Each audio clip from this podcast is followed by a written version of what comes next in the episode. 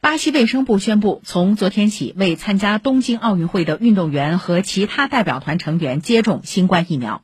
被奥运代表团接种疫苗不会影响全国的接种计划因为巴西将接受一批专门为奥运会的疫苗捐赠包括四千零五十剂辉瑞疫苗和八千剂科兴疫苗。